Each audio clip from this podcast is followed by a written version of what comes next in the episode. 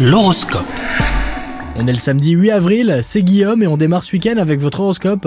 Les poissons, en couple, si vous avez des problèmes chacun de votre côté, notamment d'ordre familial, vous êtes à l'écoute de l'un et de l'autre. Les problèmes ont beau être différents, il règne une solide compréhension mutuelle et l'envie de conseiller au mieux. Les célibataires, s'il y a une histoire qui ressemble à un livre ouvert ou dont un chapitre n'est pas vraiment clos, elle pourrait bien refaire surface.